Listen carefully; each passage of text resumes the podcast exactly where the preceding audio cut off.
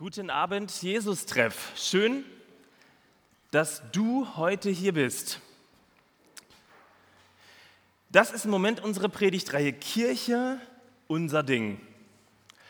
Zwei fantastische Gottesdienste mit zwei fantastischen Predigten. Kirche, unser Ding, Botschaft, die befreit mit Tobi Wörner und Auftrag, der verbindet mit Caro Wolf. Wenn du die Predigt noch nicht gehört hast, dann hör sie dir an.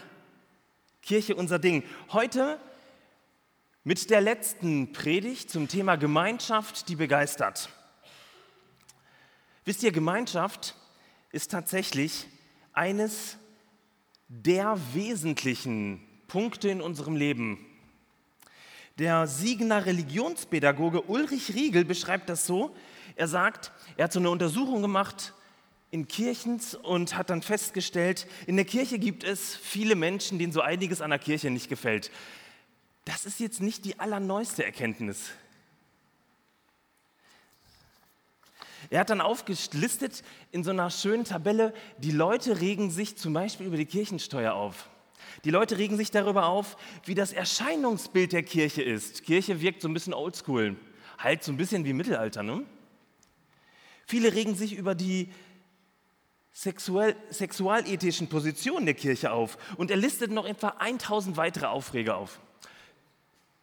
Könnt ihr euch nicht denken, ne? Ach doch.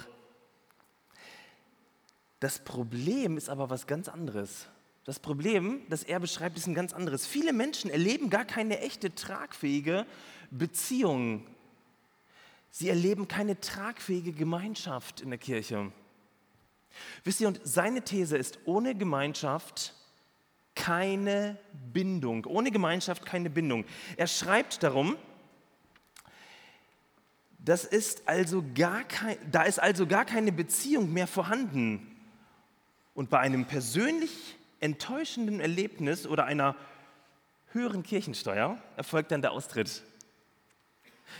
Kennt ihr das? Ich fasse das mal zusammen, weil das genau auch uns im Jesus-Treff so angeht. Wenn du keine Gemeinschaft erlebst hier im Jesus-Treff, wenn du keine Gemeinschaft in deiner Heimatgemeinde erlebst, dann reichen Kleinigkeiten um dann mit den Füßen abzustimmen. So ist das in Kirchen. Gemeinschaft ist nicht nur nice to have. Es ist nicht nur wie so ein Muffin, den man mit Blaubeeren, mit Schokolade, mit Zuckerguss oder so haben kann, aber es bleibt ja ein Muffin. Gemeinschaft, und das möchte ich heute als These aufstellen und vielleicht unterschreibst du das nach der Predigt oder am Ende des Gottesdienstes. Ich glaube, Gemeinschaft ist das Zentrum dieses Universums. Verrückt, oder? Ich werde jetzt keine Abstimmung machen, wer mich für verrückt hält. Gemeinschaft ist das Zentrum des Universums, meine These. Und das möchte ich heute anhand eines Bibeltextes erklären und gleichzeitig anhand einer ganz alten Ikone. Eins nach dem anderen. Wenn du deine Bibel dabei hast, dann schlag sie gleich mal auf. 1. Mose 18, die Verse 1 bis 8. Wenn du eine Bibel-App nutzt, dann schlag die mal auf. 1. Mose 18, 1 bis 8. Und wenn du weder noch hast, dann lies sie einfach mit. In diesem alten Text steht folgendes. Abraham wohnte bei den Eichen von Mamre. Da erschien ihm der Herr wieder. Es war um die heißeste Zeit des Tages und Abraham saß gerade am Eingang seines Zeltes. Als er aufblickte, bemerkte er plötzlich drei Männer die ganz in der Nähe standen. Sofort sprang er auf, lief zu ihnen herüber, verneigte sich bis zur Erde und bat, Herr, bitte schenk mir deine Aufmerksamkeit und geh nicht einfach weiter. Ich lasse Wasser holen vor eure Füße, ruht euch so lange unter dem Baum aus. Ich sorge für das Essen, damit ihr gestärkt weitergehen könnt. Ihr sollt nicht umsonst bei mir vorbeigekommen sein. Einverstanden, sagten die drei, tu, was du dir vorgenommen hast. Abraham lief ins Zelt zurück und rief Sarah zu, schnell, nimm 15 Kilo vom besten Mehl. 15 Kilo, verrückt, ne? Macht mal für drei Personen aus 15 Kilo Mehl irgendwas. Nimm 15 Kilo vom besten Mehl, das wir haben, rühr einen Teig an und backe Fladenbrote. Er lief weiter zu seiner Rinderherde, wählte ein zartes, gesundes Kalb aus und befahl seinem Knecht, es so schnell wie möglich mm, zuzubereiten. Den fertigen Braten bot er dann seinen Gästen mit Sauerrahm und Milch an. Sie saßen im Schatten des Baumes und während sie aßen, stand Abraham daneben und bediente sie. Soweit die Situation. Was geschieht in dieser, naja, sagen wir mal, doch seltsamen Geschichte? Warum hat diese Geschichte zutiefst was mit Gemeinschaft zu tun? Okay, alles der Reihe nach. Wir lesen im Text der Herr, also bei uns groß abgedruckt, Herr. Dahinter verbirgt sich der unaussprechliche Gottesname Yahweh. Also Gott persönlich begegnet Abraham und dann steht er plötzlich da. Drei Personen stehen plötzlich da. Komisch, oder? Drei Personen stehen plötzlich vor dem Lieblingsbaum im Schatten, seinem Lieblingsschatten von Abraham. Abraham verneigt sich ganz tief nach unten, mit der Nase in den Staub. Also tiefer geht es für ein lebendes Wesen nicht. Alles andere, was unter der Erde ist, dann halt leblos. Gott besucht Abraham. Abraham verneigt sich, bietet oder unterwirft sich sogar diesen Herren. Und was passiert dann? Abraham bittet die drei Männer, da zu bleiben. Er rennt los und macht unter Zeitdruck ein Festmahl. Bei ihm würde wahrscheinlich auf der Speisekarte gestanden Sauerrahm, Kalbsbraten mit Fladenbrot und Milch. Wisst ihr, bis heute ist das gemeinsame Essen im Orient die intensivste Form von Gemeinschaft. Das ist das, wo Leute im Orient damals bei Abraham in den tausenden Jahren bis heute Wertschätzung erleben, wenn man ganz entspannt miteinander ist, sich dabei in die Augen schaut, wenn man zuhört, wenn man sich Zeit nimmt. Also anders als bei uns, wo lange hitzige Sitzungen als intensivste Form von Gemeinschaft wahrgenommen werden oder lange Autofahrten. Alles zielt auf dieses gemeinsame Essen mit den dreien zu. Doch was passiert? Dazu kommt es ja gar nicht. Der Bibeltext beschreibt in Vers 8, die drei Männer saßen im Schatten des Baumes und während sie aßen, stand Abraham daneben und bediente sie. Das ist eigentlich eine seltsame Geschichte. Jetzt fragst du dich wahrscheinlich, was hat diese Geschichte tatsächlich mit Gemeinschaft zu tun? Was kann man aus dieser Geschichte lernen für uns als Jesus-Treff in Bezug auf das Thema Gemeinschaft? Wisst ihr, diese Geschichte war die Inspirationsquelle für eine der bekanntesten Ikonen der Welt. Doch bevor ich diese Ikone zeige, möchte ich kurz zwei, drei Sätze zu Ikonen im Allgemeinen sagen, weil ich vermute, dass ihr nicht unbedingt die, hm, sagen wir es so, die Zielgruppe von Ikonen hier seid. Wer von euch hat sich mit Ikonen mal auseinandergesetzt? Kurz mal Hand hoch. Wahnsinn. Immerhin zwei Personen. Das Wort Ikone kommt vom griechischen Wort Eikon und bedeutet so viel wie Bild, Abbild, Ebenbild. Wisst ihr, Ikonen sind seit Jahrhunderten, seit der ganz frühen Kirchenzeit, ein ganz fester Teil der orthodoxen Theologie und Spiritualität. Das Verständnis, wenn man so ein Bild anschaut, steckt dahinter, Gott schaut dich durch die Ikone an. Gott sieht dich an. Gott nimmt Kontakt mit dir auf. Ikonen wollen göttliche Wahrheiten hier in unsere Zeit bringen, Dinge, die unaussprechlich sind, die unbegreiflich sind. Und das wird in so ein Kunstwerk verpackt. Das Kunstwerk, das ihr gleich sehen werdet, ist ein bisschen von der Machart nicht das, was du jeden Tag auf Facebook oder Instagram postest. Es ist so ein bisschen anders. Darum möchte ich dich einladen, dass du dich darauf einlässt. Auch wenn es auf den ersten Blick ein bisschen seltsam aussieht, okay?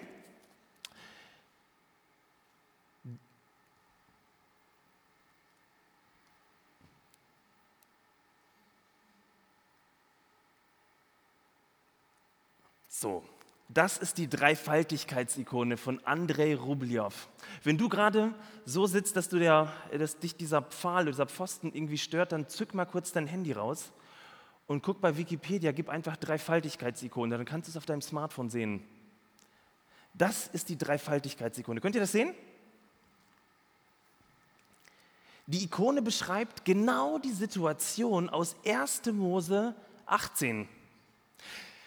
Die drei Engel zu Besuch bei Abraham. Abraham ist leider nicht auf dem Bild drauf. Die sitzen im Hof vor Abrahams Tisch. Das ist die Erzählung tatsächlich von Abraham. Und gleichzeitig sieht der Mann, der diese Ikone gemacht hat, viel mehr als das, was Abraham damals gesehen hat. Was fällt euch auf diesem Bild auf? Also als ich das erste Mal dieses Bild gesehen habe, habe ich gesehen, es geht bei diesem Bild zuallererst um eine Tischgemeinschaft. Drei Engel, drei Boten, aus dem Bibeltext könnte passen, drei Personen, ihre Köpfe sind innig zueinander gelegt, zueinander gewandt. Das hier beschreibt Gemeinschaft. Aber nicht nur Gemeinschaft unter drei Engeln oder unter drei Booten oder unter drei Leuten, die etwas essen oder trinken wollen. Andrei Rublev offenbart hier das Wesen des einen Gottes, der gegenwärtig ist in drei Personen. Und genau da möchte ich mit euch kurz innehalten. Wir reden Gemeinschaft als etwas, das wir machen können, das wir organisieren können. Um diese Gemeinschaft zu haben, haben wir heute im Jesus-Treff ganz viel auf die Beine gestellt. Da war das Predigteam, das sich vor einem halben, dreiviertel Jahr Zeit genommen hat, über Predigt, diese Predigtreihe nachzudenken. Da gab es Leute, die morgens aufgestanden sind, das sie aufgebaut haben und die das, nachdem ihr gegangen seid, wieder abbauen werden. Da gab es Leute, die als Band geprobt haben. Da gab es das Designteam, das eine Folie erstellt hat. Merkt ihr, wie viel zu so einer Gemeinschaft hinzugehört, die wir machen können? Ultra viel, dass wir diesen Gottesdienst feiern. Aber schaut euch mal diese Gemeinschaft an die kann man nicht machen. Diese Gemeinschaft ist da, seit Ewigkeiten. Das ist die Gemeinschaft des Vaters, des Sohnes und des Heiligen Geistes. Deswegen meine ich, Gemeinschaft ist das Zentrum unseres Universums. Gemeinschaft ist das Wesen Gottes. Lasst uns mal diese drei Personen mal ein bisschen näher betrachten. Drei Himmelswesen, alle in so einem Kreis angeordnet. Sie sind gleichrangig angeordnet, kein Gegeneinander. Jede Figur hat so einen roten Stab in der Hand, ein Zeichen für Herrschaft.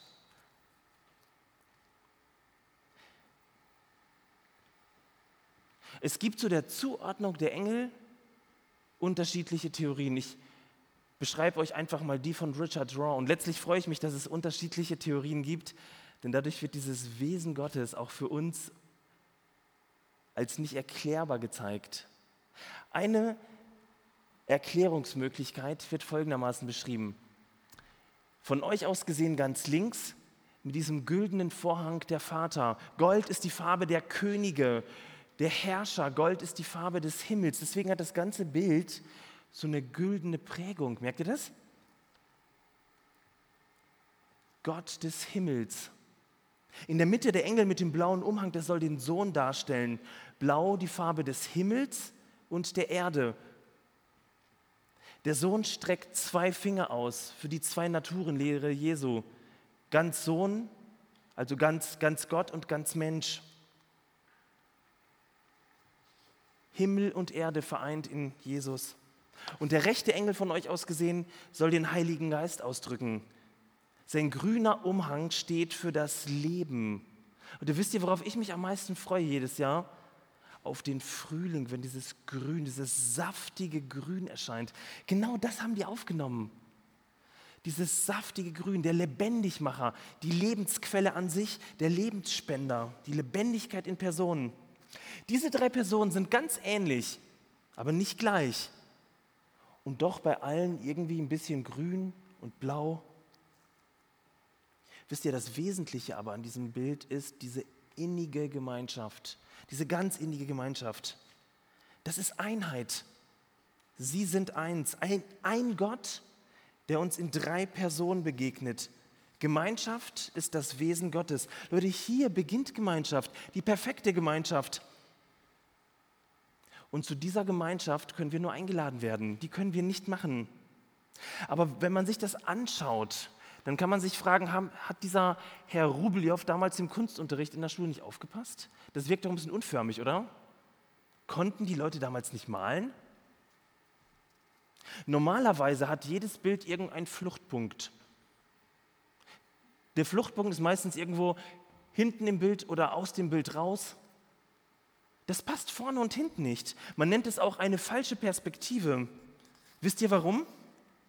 Es scheint so zu sein, wenn man dieses Bild in Moskau im Museum sieht, 1,42 Meter auf 1,14 breit und davor steht, dass der Fluchtpunkt dieses Bildes hier unten irgendwo ist. Direkt dort, wo der Betrachter es sieht. Diese Gemeinschaft wartet auf die vierte Person. Diese Gemeinschaft wartet auf die vierte Person. Das ist das göttliche Wesen von Gemeinschaft. Ist das nicht unfassbar? Mitten in einem Text unter einem Baum irgendwo in Mamre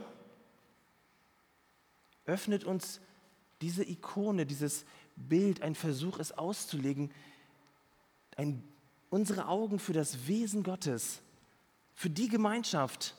Und gleichzeitig werden wir eingeladen, sogar ein Teil dieser Gemeinschaft zu werden.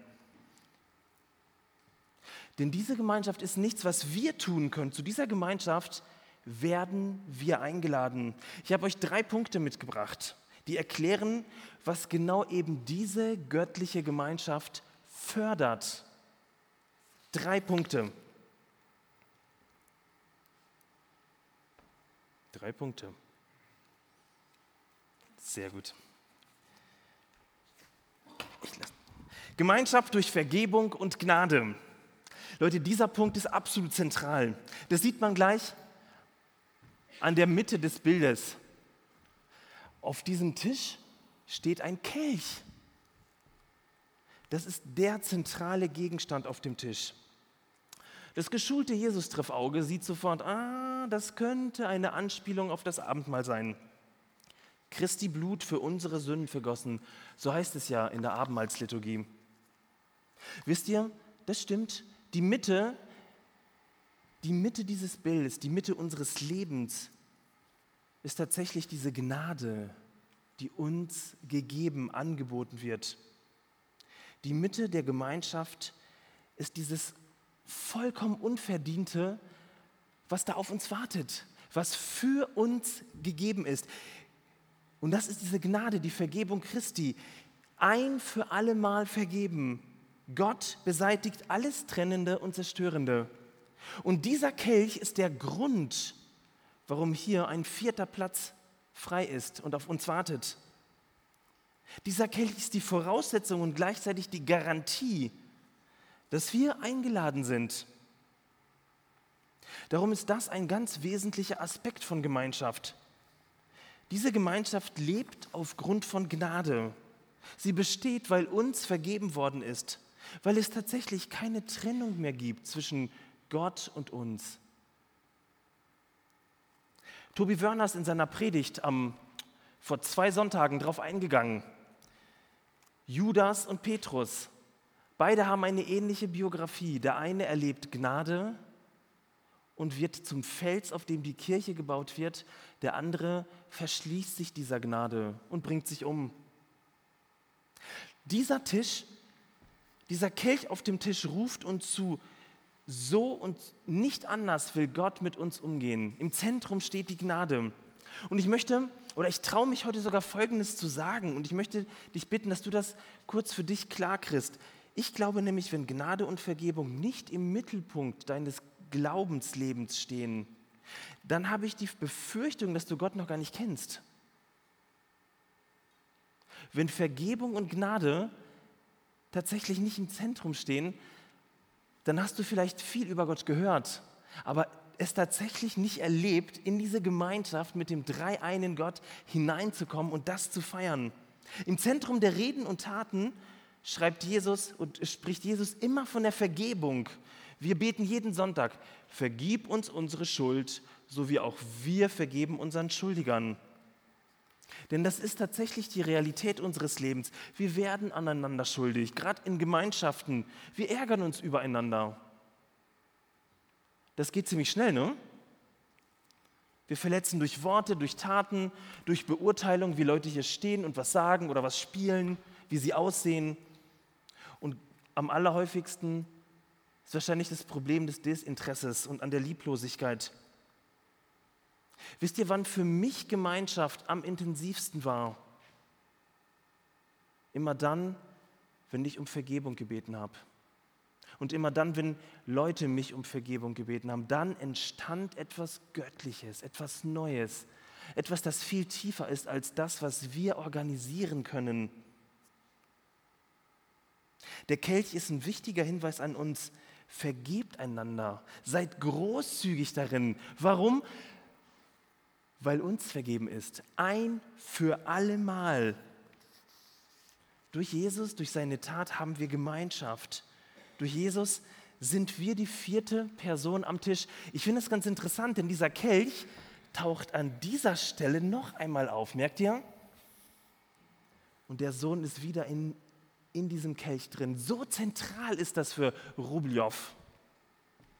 Und genau das feiern wir jeden Sonntag, diese Gnade, diese Vergebung. Wir singen Worship-Lieder, wir eskalieren, weil Gott gut ist. Zweitens, Gemeinschaft durch Beziehungen. Schaut euch mal nochmal diese drei Personen an.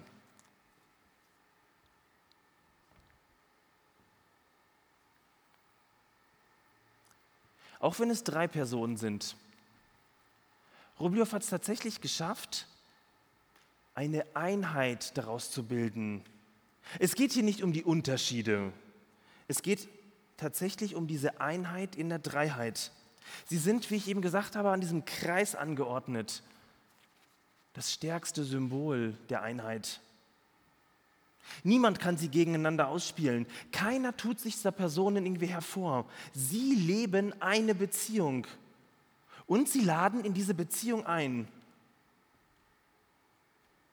Und es ist bei der Person rechts tatsächlich so, als würde sie uns die Hand ausstrecken. Aber wir tun uns ziemlich schwer mit so einer Herangehensweise. In diesen 2000 Jahren Kirchengeschichte gab es immer wieder Leute, die sich nur auf den Vater fokussiert haben und den Sohn und den Heiligen Geist nicht beachtet haben. Andere wiederum fokussieren sich nur auf den Sohn. Und dann gibt es andere, die nur den Heiligen Geist für irgendwas wahrnehmen. Die spielen Menschen und Personen, sogar die Trinität gegeneinander aus. Darin steckt nämlich unser großes Dilemma. Wir kennen das ausschließlich oder fast ausschließlich in diesem entweder oder. Entweder das oder jenes. Gemeinschaft könnte man mit einem kurzen Wort überschreiben, mit dem Wort und. Bei Paulus klingt dieses und absolut organisch. Ich möchte einen kurzen Text von Paulus lesen.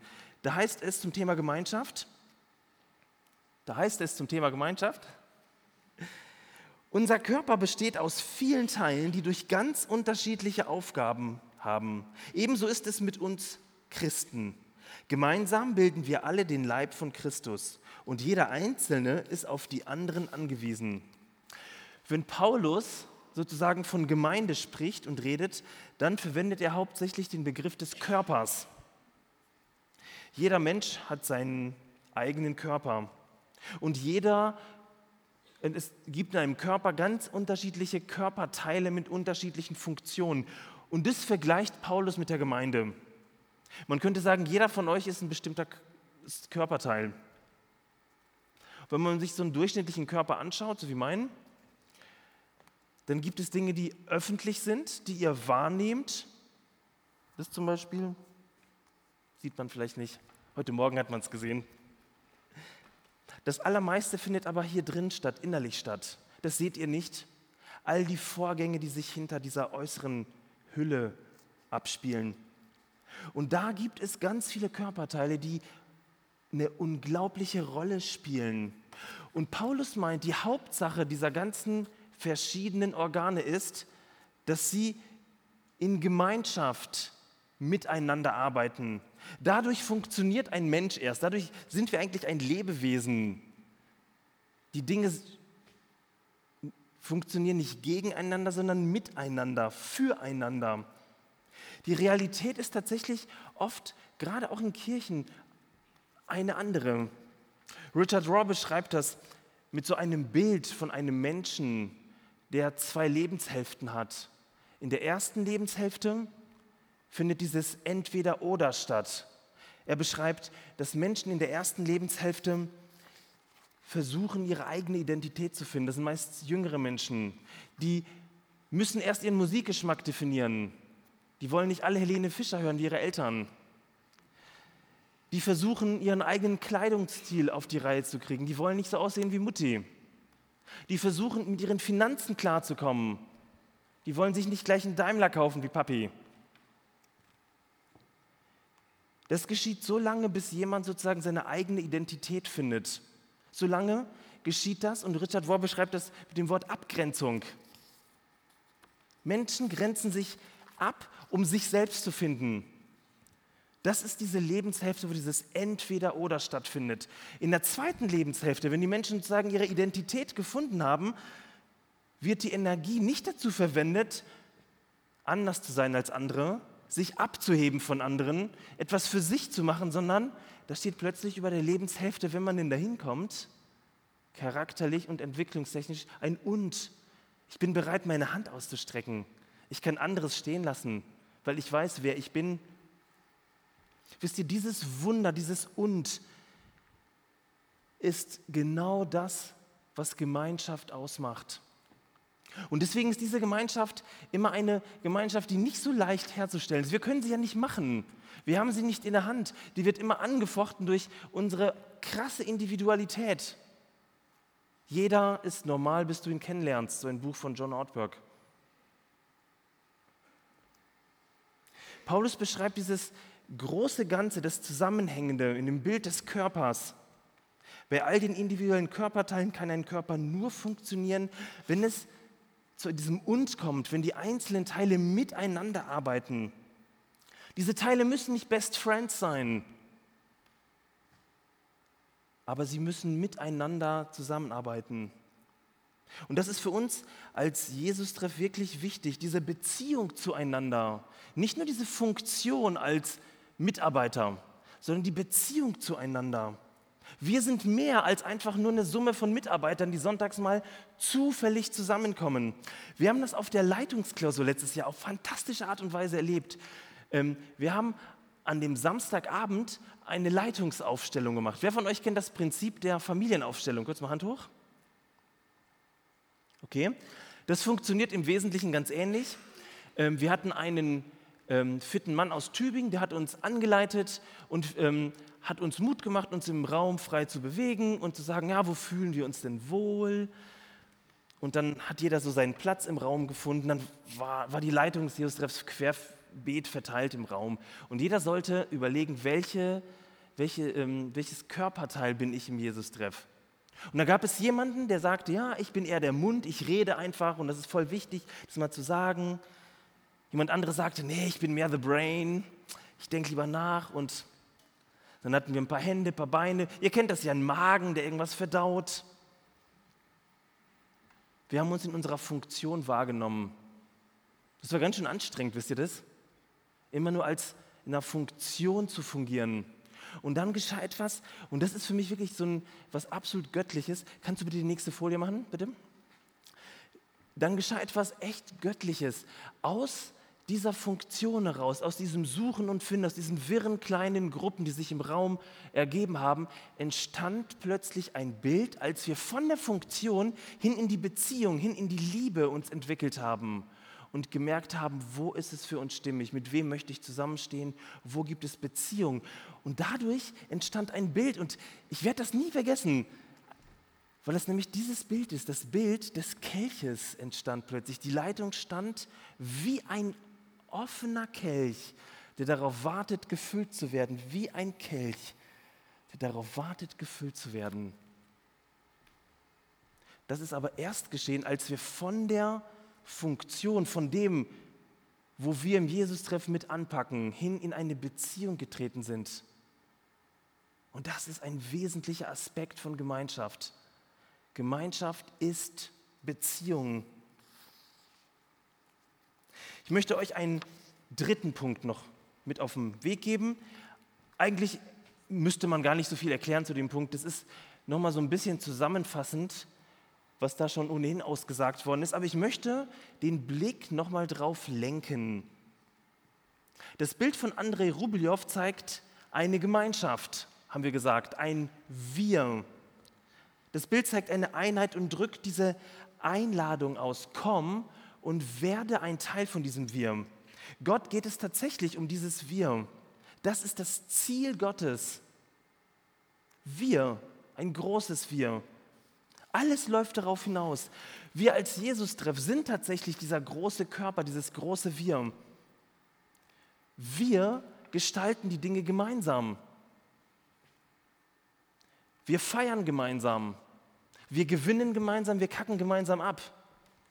Dieses Wir ist so ultra wichtig, was Gemeinschaft angeht, weil wir es nämlich gerne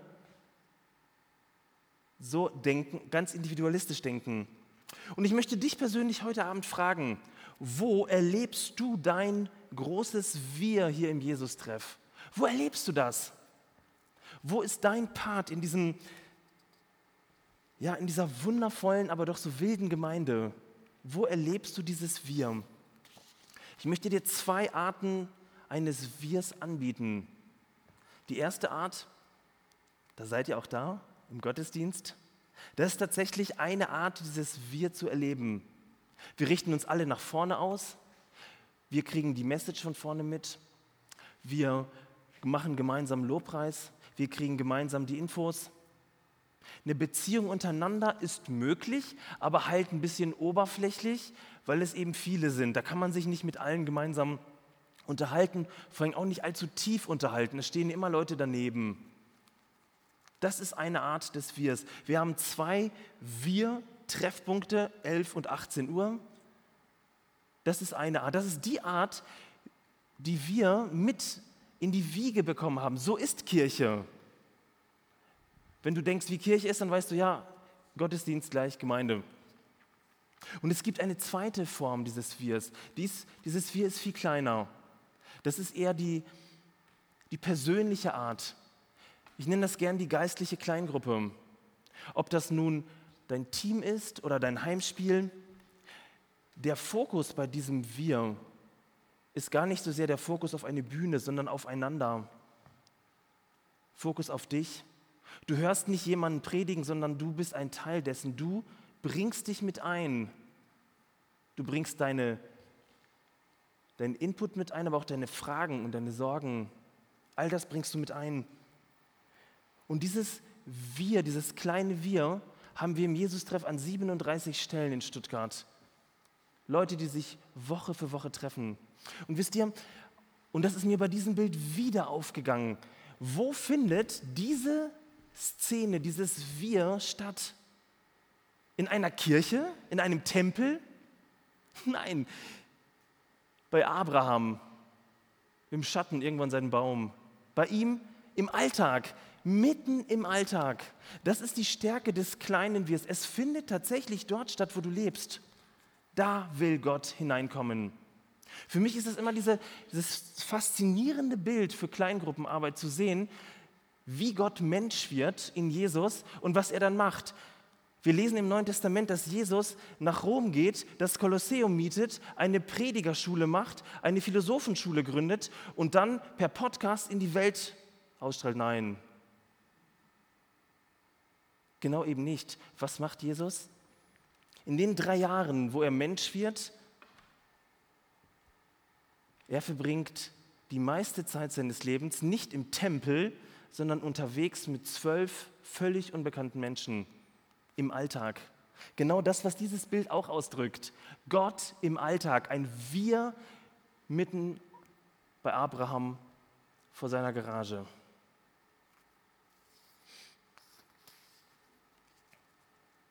Wo hast du dieses Wir erlebt? Ich möchte dich einladen, dieser Frage nachzugehen und nachzuhaken. Wo brauchst du mehr Gemeinschaft? Wo brauchst du mehr Beziehung, mehr Bindung, mehr Anbindung an den Jesus-Treff?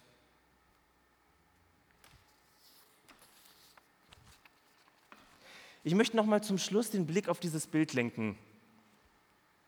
Ich finde es persönlich super schade, dass es Abraham auf dem Bild nicht gibt. Einige Leute haben nach dem 11 Uhr Gottesdienst das hier fälschlicherweise für Abraham gehalten. Das ist ein Haus. Das ist nicht Abraham. Okay? Wo ist Abraham? Der Bibeltext beschreibt etwas, das wir zutiefst kennen. Er ist fleißig. Die drei Herren kamen und er legt erstmal los. Total freundlich, er dient.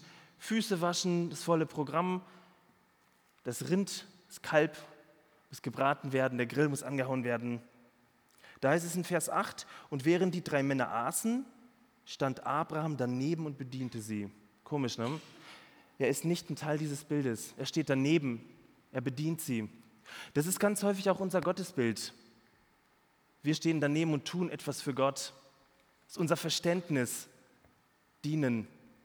Unser Verständnis heißt es, Gott zu bedienen, ihm ein gutes Essen zu vorzubereiten. Seit Jahrtausenden kommen Menschen aus diesem festgefahrenen Gottesbild überhaupt nicht raus. Obwohl Gott auf Abraham zugeht, obwohl Jesus auf uns zugeht. Ich lade dich heute ein, ein Teil dieser Gemeinschaft zu sein, dieser Mahlgemeinschaft, ein Teil dieser himmlischen, trinitarischen Gemeinschaft zu werden. Denn wisst ihr, was verrückt an diesem Bild ist? Menschen haben sich über Jahrhunderte gefragt, was ist das hier, bitteschön, für eine komische Stelle? Was soll die? Genau über dem Kelch.